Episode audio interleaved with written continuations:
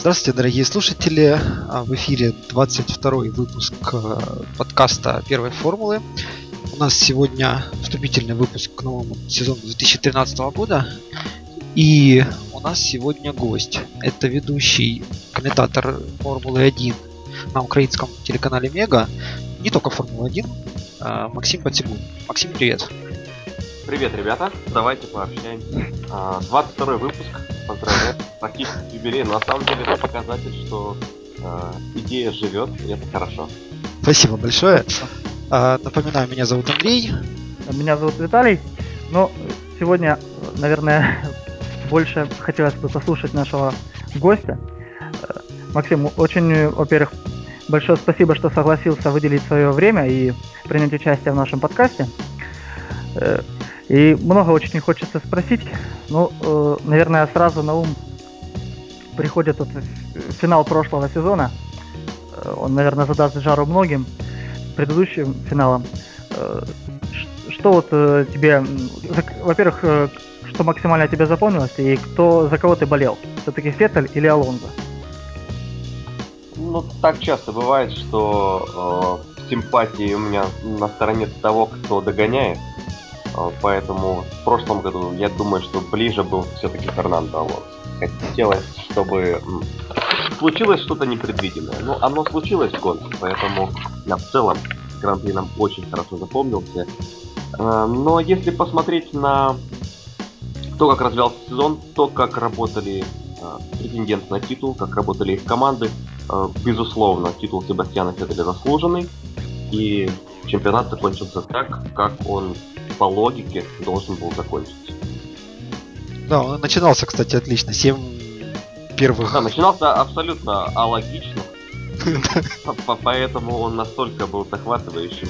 Но потом, э, потом все-таки, как и подобает лидерам, они нащупали эту тонкую грань, работая с э, покрышками, что, я думаю, опять будет большим-большим сюрпризом уже в этом сезоне с очередными новшествами в химических составах покрышек Pirelli. Но большинство уже сейчас называют Фернандо Алонсо фаворитом номер один, потому что, ну, мол, если выпадает черное столько раз подряд, то наконец должно выпасть и красное. Ну да, было бы по, по этой логике ставят на Фернандо Алонсо. А, ну, посмотрим. Пока что я не заметил какого-то особенного оптимизма в словах Фернандо после теста. Мол, ну, все неплохо, но тем не менее не замечательно. Да, особый оптимизм заметен, кстати, у Мерседесов после тестов. Ты как думаешь? Причем, ну, я лично думаю, что оптимизм скорее у экспертов и тех, кто болеет за команду, нежели у самих пилотов. Они-то более-менее сдержанно комментируют результаты тестов, мол, не смотрите на времена, посмотрим по гонкам, но э, при, при этом, при всех осторожных словах, и Льюис, и Ника обещают бороться за позиции выше, нежели в прошлом году боролись гонщики Мерседес. Поэтому я думаю, какой-то шаг вперед они, вперед они все-таки сделали. И в целом, несмотря на то, что тесты это тесты, это никогда не объективная картина, э, есть э, ощущение, что команда поработала ударно. Ну и все-таки мы никогда еще не видели Льюиса Хеймлтона в другой атмосфере, в другой команде. Мы не видели, на что он способен за рулем другой техники. И ну, есть предпосылки, что Льюис как раз пилот калибра Фернандо Алонсо, Михаэля Шумахера, он может построить вокруг себя команду э, с нуля. Я думаю, что вот этот год во многом даст нам ответ на этот вопрос.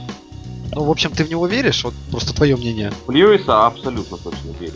Я на 100% верю, что в этом году ему удастся выиграть одну гонку. Минимум. А насколько вот перемены в составе, вот, сейчас Мерседес, как я понимаю, переживает эпоху перемен неком вроде, судя по всему, намечается некий конфликт между Россом Брауном и там Ти- Тото Вольф, э, там пришел Ника Лауда. Не будет ли это, скажем, чинить препятствия Льюису строить вокруг себя команду или, или как- никаких конфликтов не будет? Эм, насколько я понимаю, при всем уважении к Россу Брону и тому, что он сделал э, для команды, э, он там не самый главный человек. Он был таким во времена того самого единственного сезона имени его команды, но сейчас там заправляют все-таки Тота Вольф и Ники Лауда. И, скорее всего, этот сезон, если он будет не супер успешным, будет последним для Роса в команде. И на его место придет Падди Лоу, которого все-таки Мерседес заберет. Э, тут уже, я думаю, сомнений ни у кого не осталось, вопрос только в том, какую роль э, отдадут Падди Лоу. Но учитывая, что он ушел с роли технического директора э, одной из самых легендарных команд Макларен, то ему должны были предложить что-то выше. А что-то выше – это уже непосредственно руководитель всеми основными гоночными процессами, в том числе и технического департамента. А поэтому у меня есть ощущение, что в следующем году а, руководителем команды могут а, определить именно Фадди Лоу. Ну, ему могли, в принципе, просто больше денег предложить. С одной стороны, да, но вот э, здесь, э, я думаю, могла сыграть э, определенная лояльность, и все-таки команда Макларен много сделала для Фадди Лоу, для его карьеры. Разве что совсем уж намного больше денег, но тут вопрос остается открытым, мы никогда не узнаем, я думаю, ну, да. причин. Это точно. Э, я, кстати, хотел сказать, а он, складывается впечатление, что Макларен просто, у них просто разгребают специалистов. Эдриана Ньюи забрали, по Дилоу забрали. Просто их растаскивают по всем командам. Куда Может, может. там просто что-то с атмосферой не то? Ты так не думал? Может, что-то там у Маков. Вот Льюис говорит, что вот у них сильный контроль. Возможно, творческих людей и сильных личностей это напрягает? Безусловно, сильные личности не любят, когда их контролируют во всем. А, любят, когда есть свобода действий. У команды Макларен все очень структурировано, и при том, что Рон Деннис уже давно не глава гоночного подразделения, он очень сильно влияет на то, как работает команда. А, у него есть определенные принципы. И иногда, ну, во-первых, люди засиживаются на месте, и иногда им просто хочется сменить обстановку. А, иногда, как э, в случае с Льюисом Хэмилтоном, а, просто перерастают какой-то период. Что касается технических руководителей, действительно можно отметить целую тенденцию. Плюс вспомним Пэта Фрая, который ушел в Феррари. Можно э, вспомнить, безусловно, приход хороших специалистов э, Сэма Майкла из команды Вильямс, который сейчас хорошо вжился в роль главного специалиста по работе механиков на пидстопах, потому что он научил их работать. Не с первой попытки, но тем не менее во многом заслуга именно его, что команда Макларен сейчас лидер по работе в боксах. Кроме того, они сейчас задают новые стандарты и а, большинство перешли на систему работы команды Макларен на пидстопе уже в этом сезоне. А, ну да, порой кажется, что Макларен проиграли прошлый сезон во многом именно в боксах. Ну. Вот начало, безусловно, было именно в этом, в этом главная причина. А, потом были еще технические проблемы. Ну, да. Но боксы а это сыграло очень негативную роль в начале сезона, когда особенным было преимущество пилотов команды Макларен над остальными, когда надо было брать максимум очков каждой ситуации, они их просто растеряли. И кроме того, команда Макларен последний раз выигрывала Кубок конструкторов, помните, да, да, 98 год. Давно это было. Вот, Я еще даже формулу не увлекался. И, конечно, некоторые специалисты могут думать, ну, возможно, все-таки не здесь, возможно, надо попытаться в другом месте добиться успеха, потому что из года в год что-то случается не так. Ну да. Ну, давай вернемся к тестам. У меня всегда был вопрос. Вот как можно по тестам что-то определить? Всегда у всех спрашивают, у всех гонщиков, у всех э, лидеров команд. Как и сейчас, и всегда так было. А как вы относитесь к тестам? Ну, в смысле, э, успешно ли ваша команда будет в этом году, судя по тестам? Все говорят, грубо говоря, да я не знаю. Нет, мне кажется, тут даже интереснее, вот э, как стороннему зрителю, вот, э, правильнее всего наблюдать за тестами, смотреть, можно ли вообще какие-то по тестам сделать э, какой-то прогноз на сезон. Потому что вот, сколько я смотрю вот формулу вот уже сколько, 7 лет, и мне вот всегда тесты кажутся это как сродни гаданию на кофейной гуще. То есть как оно будет, что, совсем ничего не ясно. Есть, может быть, я просто не туда смотрю, или как твое мнение? Я думаю, хорошим индикатором э, является то, что тесты не транслируются ни в каком виде. Никто их не снимает, там нет официального хронометража. А, используется либо хронометраж, который есть на автодроме, либо же команды свой персональный привозят. И, соответственно, это такой четкий намек на то, что объективной картины они никогда не выдают. И команды у себя в своей структуре, анализируя свои данные предыдущего сезона, новые машины могут что-то понять. Но э, учитывая эту конспиративную теорию Формулы 1, когда никто ничего не говорит и пытаются максимально сглаженными фразами ответить на любой вопрос, безусловно, результаты тестов ни о чем не говорят совершенно, ну кроме того, что они э, скажем, в блюре определенном нам показывают картину. Мы, мы, мол, не можем а, точно посмотреть, какая команда будет на первой, второй, третьей, четвертой позиции, но тем не менее мы можем понять, что команда Кейтер и Маруси это аутсайдеры, а, команды Red Bull, Ferrari, Lotus это где-то впереди. А, вот в каком порядке, ну вот э, на эти вопросы уже начинает отвечать только гонки. Ясно. А, кстати, а вообще в этом году что в регламенте поменялось? Э, основных изменений, как я понимаю, нет, но э, там запрещены воздуховоды определенные. Да, я безусловно, понимаю... пассивная система DRS, которую так активно развивали в прошлом году команда Mercedes в первую очередь. Ну а потом подхватили все остальные. Э, плюс, наверное, главным, что мы заметили в этом году, будет отличие использования системы DRS во время квалификации, во время гонки. Только в отведенных зонах. И более того, этих зон стало в два раза больше на каждом треке, кроме Сузуки и Монте-Карло, их будет две. А, поэтому ну, в этом смысле, скажем, преимущество Red Bull в квалификации, которое во многом определялось э, четким умением использовать все преимущества э, системы DRS э, чуть ли не в каждом повороте, оно немножко нивелируется.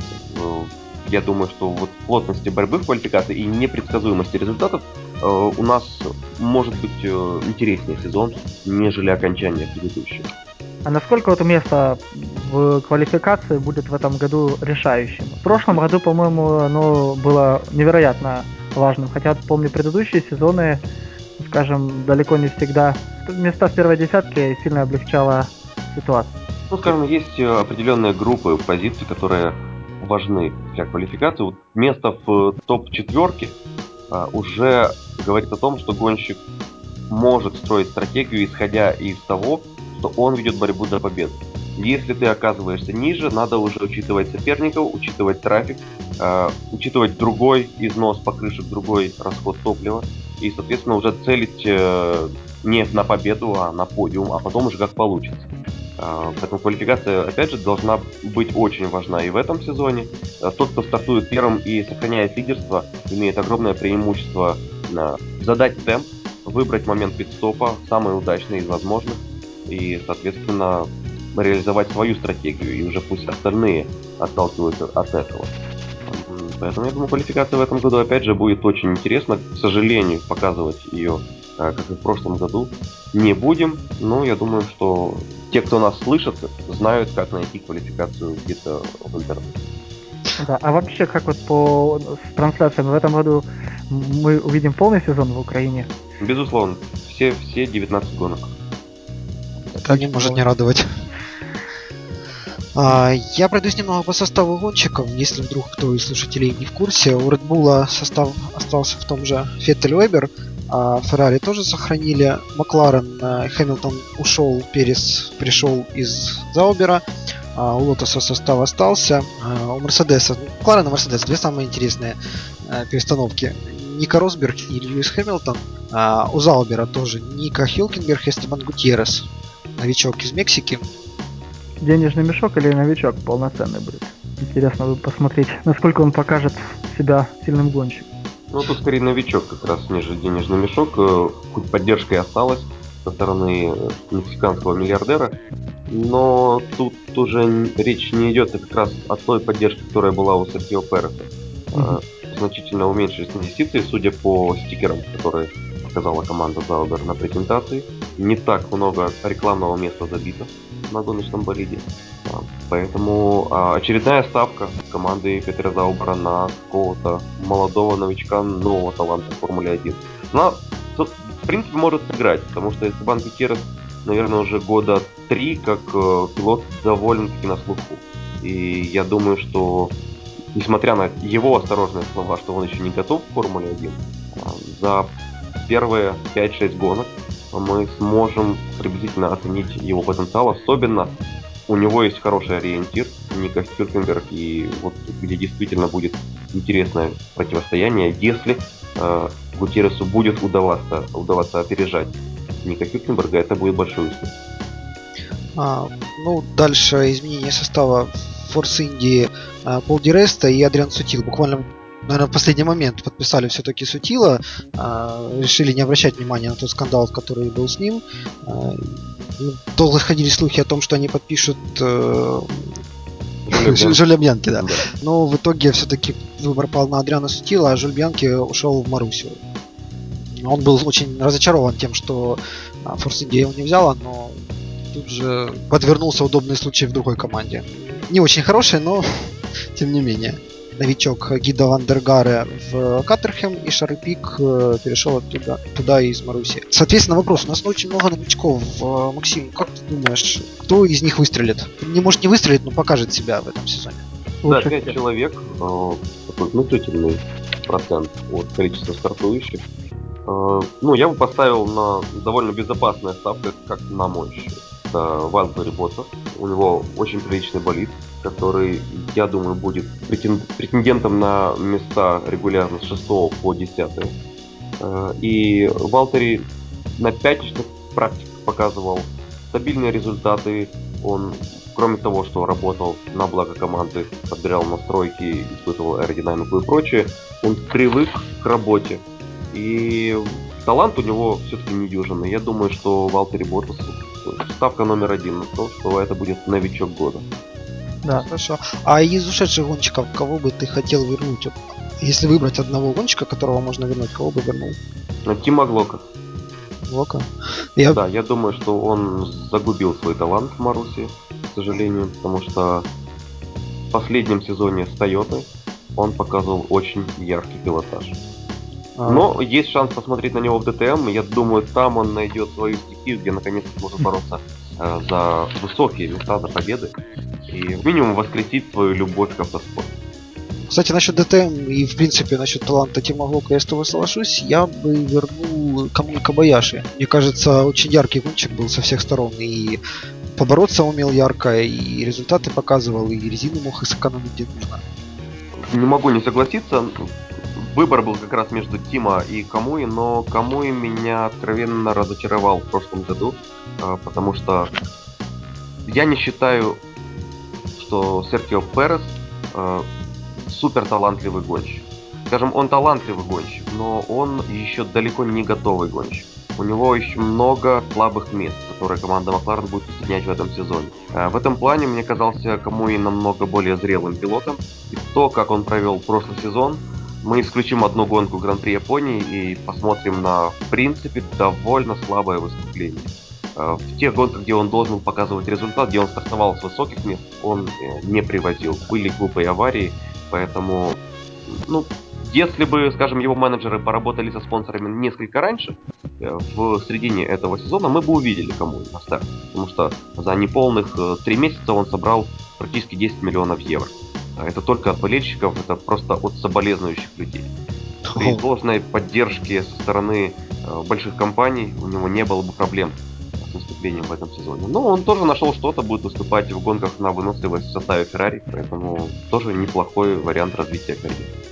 Да, согласен. Виталик, а ты кого вернул? Да я, честно говоря, всегда хотел возвращения Кими, но поскольку Кими уже вернулся, э, я бы хотел бы, чтобы все-таки Роберт Кубица вернулся. Но насколько здоровье ему позволит, сложно разговаривать.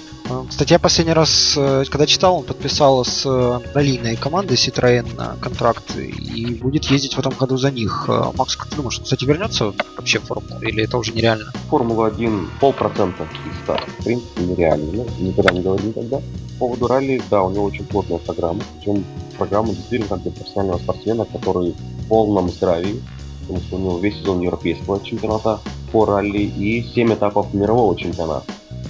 Безусловно, он будет очень загружен в этом году. Ну а ралли это его вторая страсть после Формулы-1, которая, к сожалению, едва его не погубила, но тем не менее дает ему надежду на возвращение в большой автоспорт.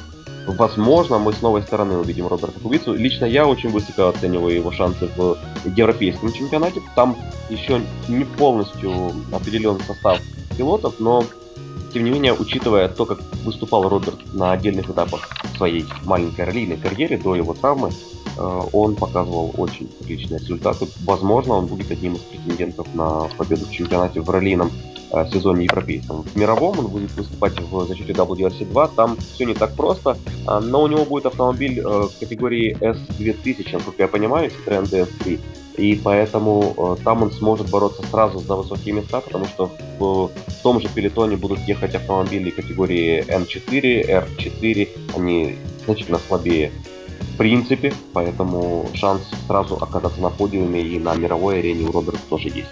Я, честно говоря, за его результатами в ралли не сильно следил, а в формуле я искренне верил в то, что он будущий чемпион. И очень обидно, что так все сложилось.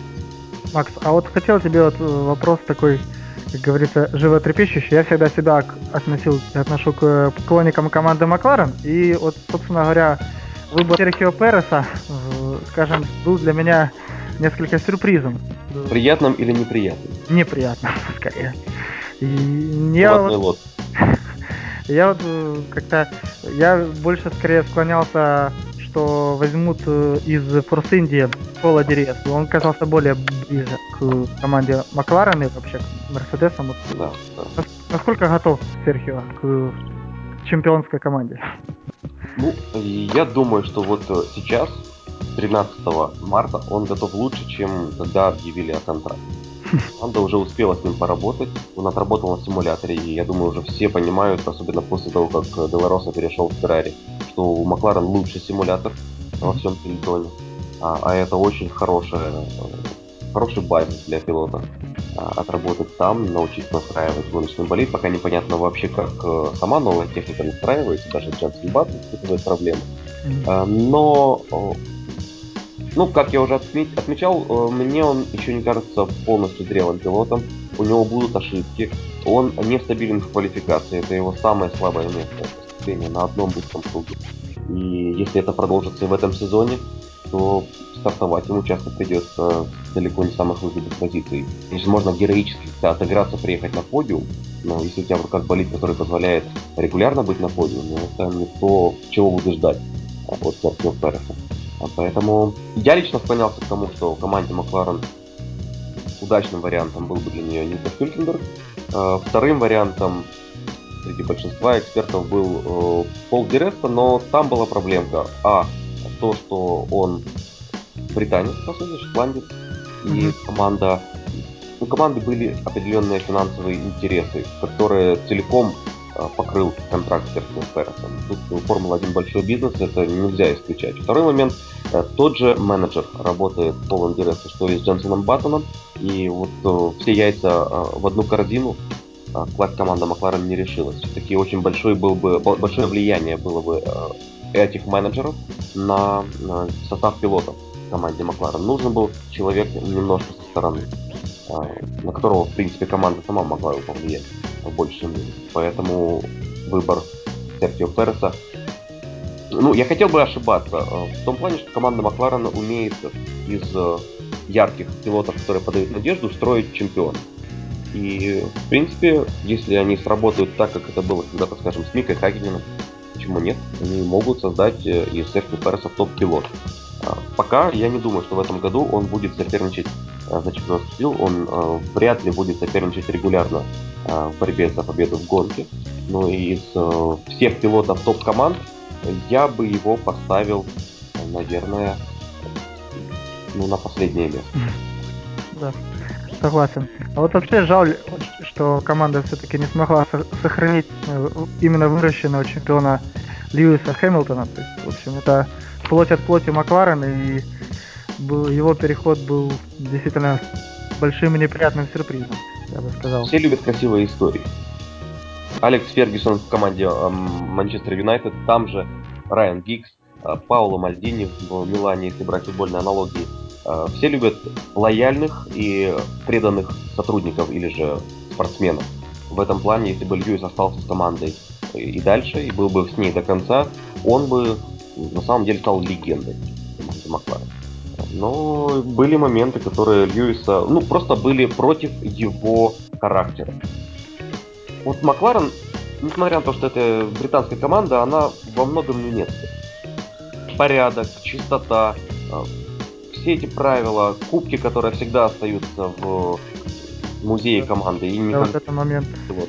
Все эти моменты, они давят на эго. Безусловно, все топ-пилоты, они с огромнейшим эго, потому что они считают себя лучшими. Что бы они ни говорили, каждый топ-пилот считает, что он лучше всех остальных. И Льюис Хэмилтон обязательно такой же. И все эти условия, которые навязывала команда Макларен, не рано или поздно должны были повлиять на него. Он просто не смог с этим смириться. Плюс, как и любой гонщик с огромнейшим эго, как Михаил Шумахер в свое время, он решил, что почему бы нет, не бросить вызов и доказать в первую очередь самому себе, что не меня вырастила команда Макларен дала мне шанс стать чемпионом 2008 года. А я могу построить команду вокруг себя и выиграть еще пару титулов.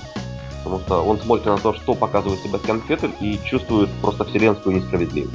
Ну да, особенно в прошлом сезоне самым красноречивым, наверное, было, как он уходил на Гран-при Сингапура, так вышел из болида своего, и камера так отдаленно его показывала, наверное, можно было понять всю степень его разочарования. Ну, собственно, тогда он и принял окончательное решение. Ну да. Э, Еще бы вот хотел такой вопрос спросить. Вот э, я вот наблюдая, наблюдая за формулой, особенно в последние годы, вот команды, которые всегда на, на дне, такие как Маруся и Катерхам. Ну, ну Катерхам может в меньшей степени, но вот особенно Маруся.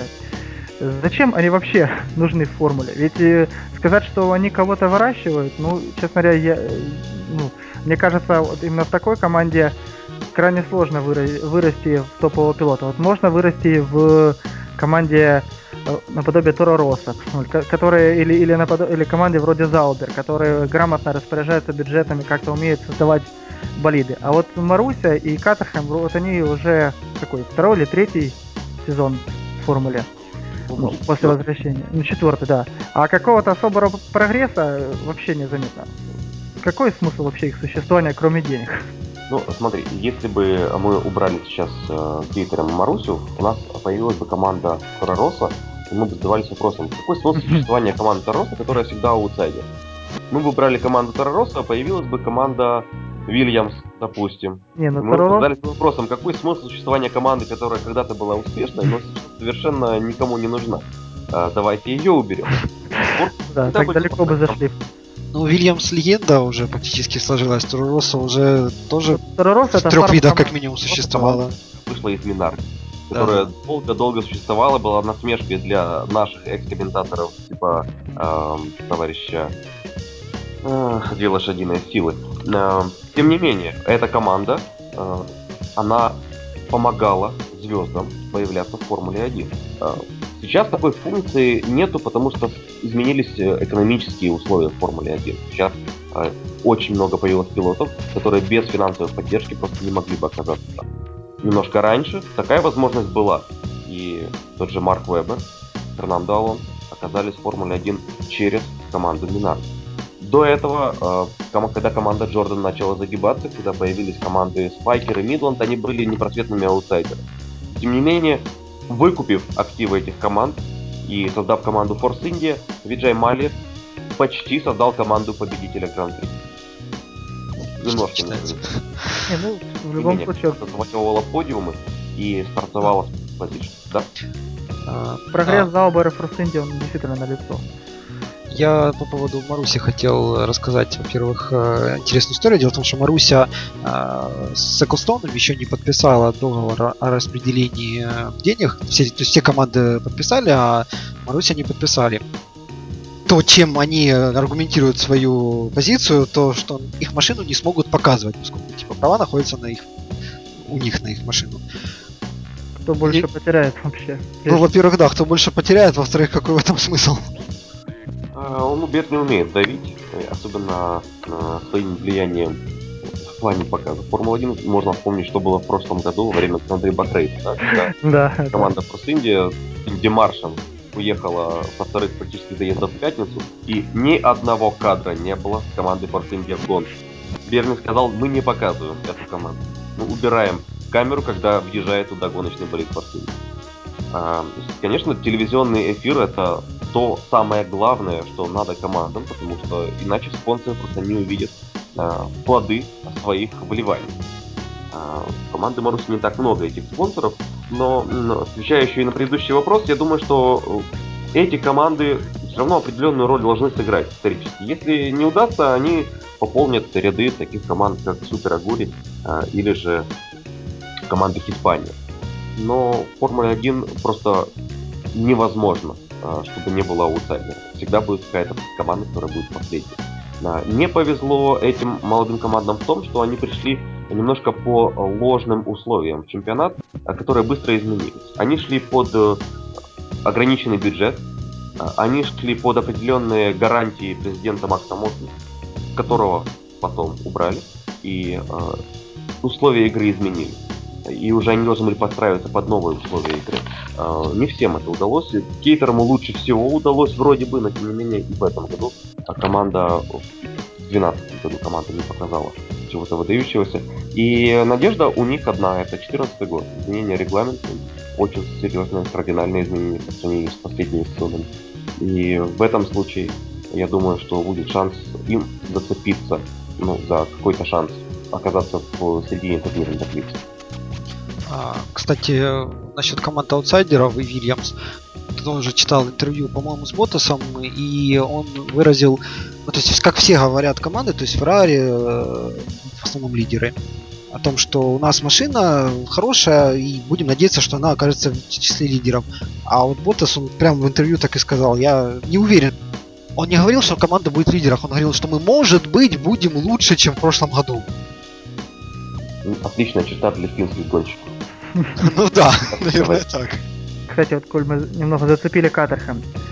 Вот ушел Виталий Петров, я никогда не был его поклонником.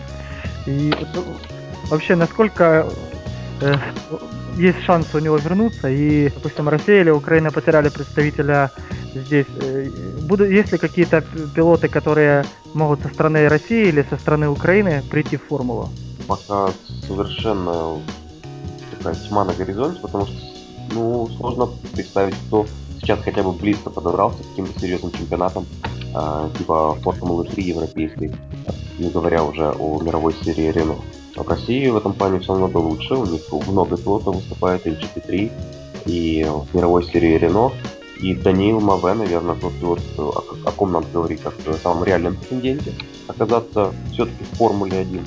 Ну а Виталия, я думаю, у нас есть шанс увидеть еще раз на, ну, скажем, такая надуманная ситуация, но почему бы и нет. А, в следующем году, в 2014 году, он будет резервным гонщиком Марус. И mm-hmm. на старт Гран-при России выйдет именно он, как когда-то сделали с э, Короном Чендоком, который выступил на Гран-при Индии. Собственно, почему нет? Разве что в таком виде. Ну. Да, ну, к сожалению, как регулярный пилот Формулы-1, он уже потерян для чемпионата. А, сейчас все-таки молодые гонщики, молодым дают приоритет, и, кроме того, без финансовой поддержки, а ее уже, к сожалению, у Виталия нет, а, шансов тоже очень мало. Формула 3 ты вспомнил, появилась такая Формула Е, электрическая, вроде как формула, и... Да, очень смешно звучит. Я видел этот онборд. В Москве проходил демонстрационный заезд насколько я знаю, та же Тесла машина электрические, они проезжают там около 50 миль, не более. Ну, я скоро точно, Тесла проезжает 200 миль. Да, я да, последняя версия Tesla четырехдверная, она проезжает 200 миль. А, пусть даже 200, то есть, э, а формульная машина, как бы это все-таки спортивный автомобиль, у него больше скорости. Где он возьмет энергию, чтобы проехать полноценную гонку? Это скорее вопрос технологий, мне кажется, это они сейчас только ну, в довольно слабой стадии, наверное, как вот мне лично видится. Как ты думаешь, Максим, увидим ли мы в перспективе что-то, ну, смогут ли электрокары стать полноценными болидами в какой-то серии? То есть выйдет ли Формула Е за рамки какого-то эксперимента? Это сложно судить. Пока сложно, потому что они еще не начали, но в принципе э, в этом направлении и должно двигаться мировое сообщество. Ну, с одной стороны, корпорации не дают возможности развиваться электромобилям. Ну, да. это, это все понимают. Потому что электромобили ехали быстрее автомобилей с двигателем внутреннего сгорания еще в начале 20 века. Уже тогда они были готовы для того, чтобы развиваться дальше. Но это дело быстренько прикрыли те, кто владел нефтяными вышками. Пока нефти будет достаточно, наверное. Да, пока нефти, нефть есть и она приносит огромные деньги, у нас будет двигатель, двигатель внутреннего сгорания. Но уже в той же формуле начинают применять гибридные технологии. Они повсюду начали применяться в дорожных автомобилях, даже в суперкарах. Даже Ferrari La Ferrari, которую недавно показали, тоже позволяет прилично добавить лошадиных сил благодаря гибридной установке. Ну, надо просто посмотреть, каким будет сезон Формулы Е. Какие проблемы он появит, насколько это будет интересно, потому что, безусловно, звук это то, что всегда привлекает. Спроси ну, любого да. который поедет впервые на гонку, что тебя впечатлило, он скажет звук. В первую очередь.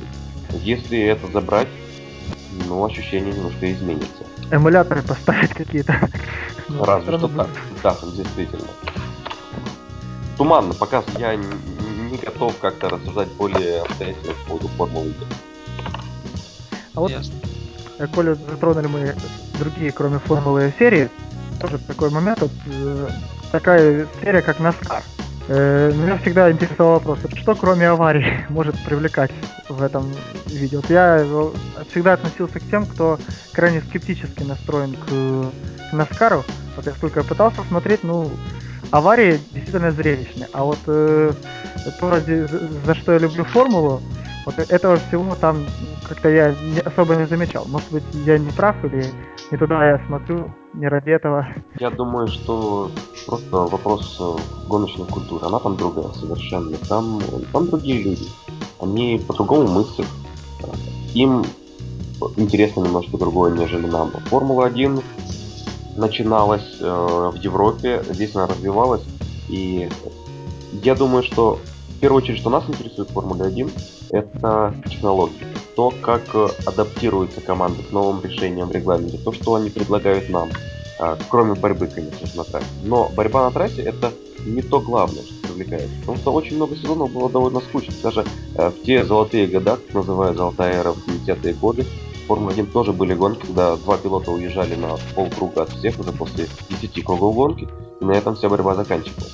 А сейчас формула стала намного более американизированной. А там же главное это шоу, причем шоу в любом проявлении. Скажем, это настолько укоренилось в культуре американцев, что если взять пример э, Национальной баскетбольной ассоциации, э, в этом сезоне был один матч, когда Э, один из лидеров чемпионата Западной конференции играл против лидера чемпионата Восточной конференции. Майами Хит против Сан-Антонио Спирс. Команды, которые на виду, на слуху, на этот матч собрались огромное количество зрителей, показали по национальному телевидению.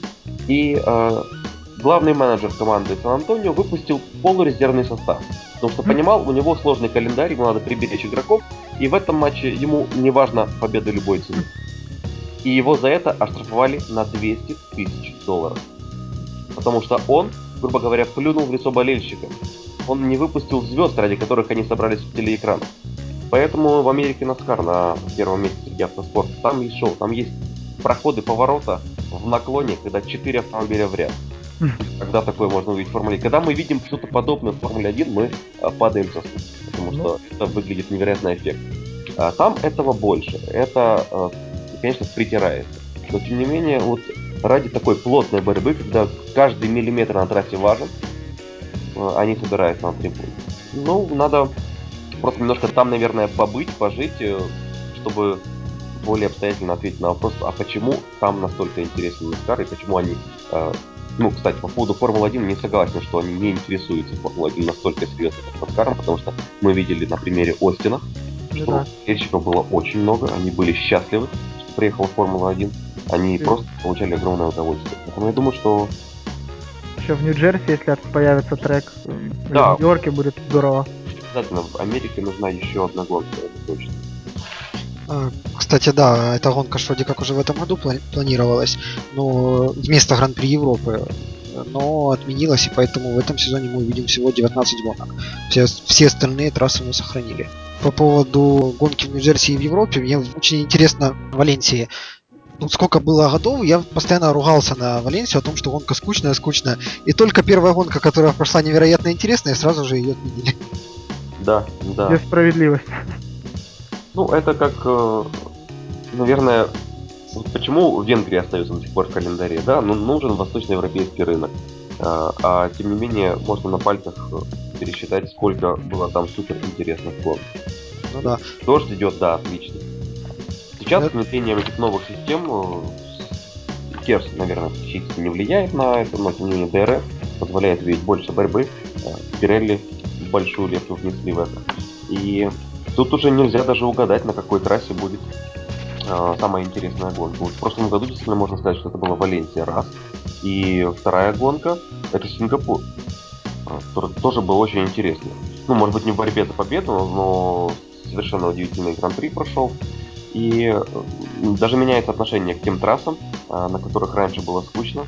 Сейчас мы можем ожидать э, чего-то экстраординарного. Ну, тут еще вопрос в Испании, потому что сейчас э, экономика устроена на спаде. А две гонки поддерживать, учитывая те деньги, которые берет за проведение Гран-при Берлина, просто у них возможности нет. И уже сейчас трасса пустеет, конечно, она в заброшенном состоянии. Насчет Испании маленький курьез. Вспомнила э, главу Федерации автоспорта Испании лишили прав за, по-моему, вождение в пьяном виде, нетрезвом или что да. в этом роде. Такое бывает. К сожалению, в наших странах я с трудом себе представляю, чтобы в Украине или там в России. Чтобы такого задержали, да? Да даже задержали. Это а насчет Венгрии, шансы Венгрии сильно упадут после того, как появится Гран-при России? Я думаю, да. Значит... Я думаю, по ценам, по ценам Гран-при России будет в разы дороже, чем поехать на, в Венгрию. Почему-то я... Безусловно, это тоже фактор, который Зная Россию, зная Сочи, это... В Сочи на гонку это придется выложить недорого. Но, к сожалению, Венгрия свое отживает, и если как-то радикально не модернизировать трек, а сделать это, наверное, очень сложно, потому что конфигурация там настолько вписана в ландшафт, что придумать практически невозможно. А, и тоже Венгрия далеко не цветущая и пахнущая страна в Европе. Да, ну в итоге я смотрю сейчас такая тенденция, что более-менее ну, с не самым большим бюджетом съездить на какой-нибудь из гран-при. Раньше была Турция, Турция ушла, исчезла, осталась Венгрия, Венгрия уйдет. Вот формула ну, как бы становится ну, она всегда была довольно как бы спортом не для... Да, хочешь, хочешь болеть на прям на автодроме, это лежат. К сожалению, Формула-1 это далеко не ширпотреб. Ну да. Кстати, вот куда бы посоветовал поехать, если бы была возможность? Абсолютно неограниченно. Ну, допустим, да, абсолютно неограниченно. В какую бы трассу лучше всего было бы поехать?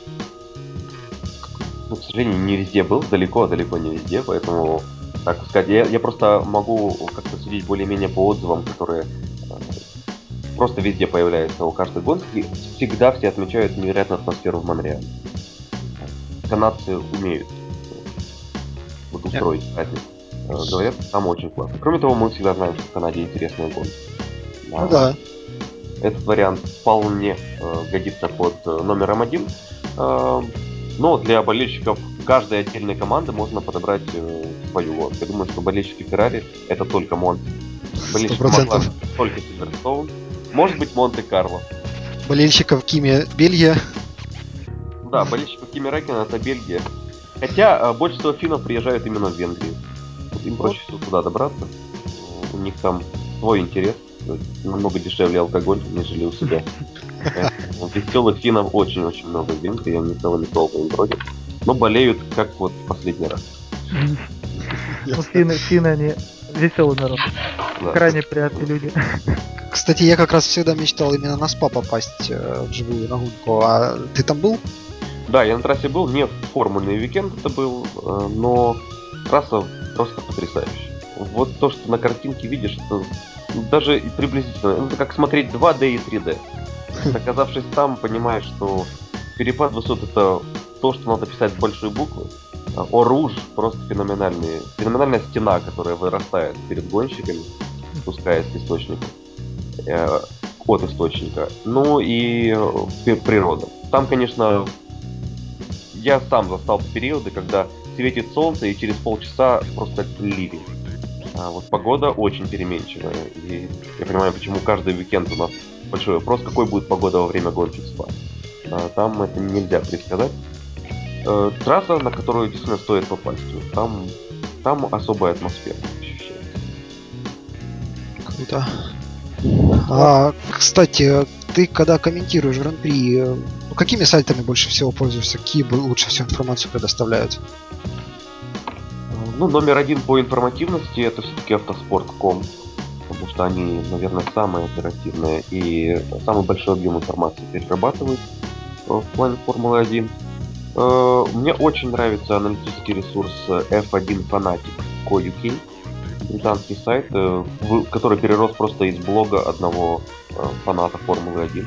Теперь здесь очень много аналитических материалов, всегда хорошая информация перед гонкой для анализа, чего ждать, чего не миновать.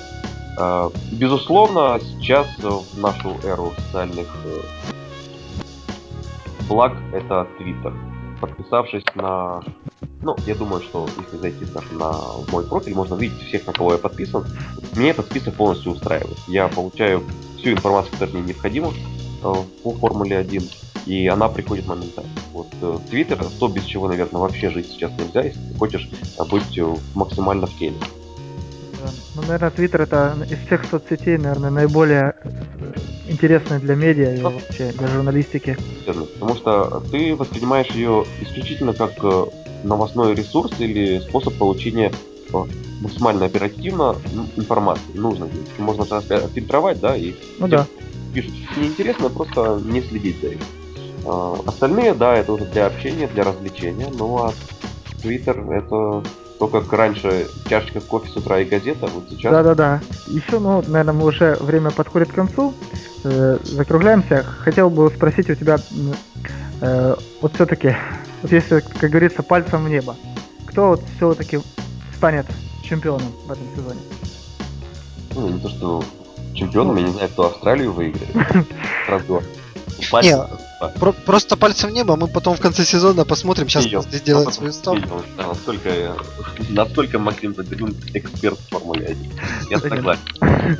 Что, ну, э, но, но, но, но, но, наверное, я не буду оригинальным и все-таки больше склоняюсь к тому, что это будет Фернандо Алонсо.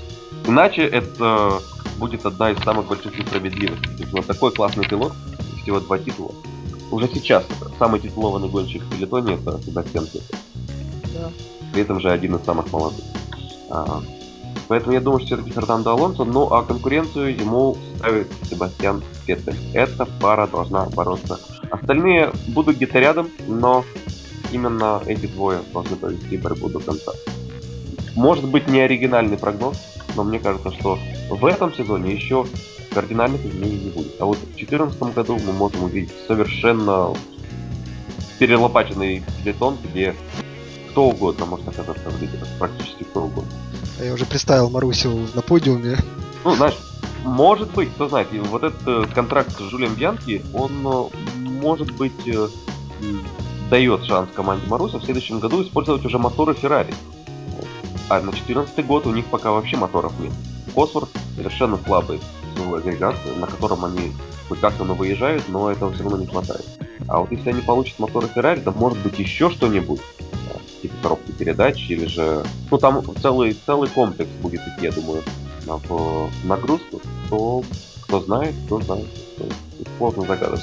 В конце концов, можно вспомнить историю, да, когда изменился у нас последний раз драматичный регламент. Это была команда Honda, беспросветный аутсайдер, и стала командой Bron GP, которая стала чемпионом.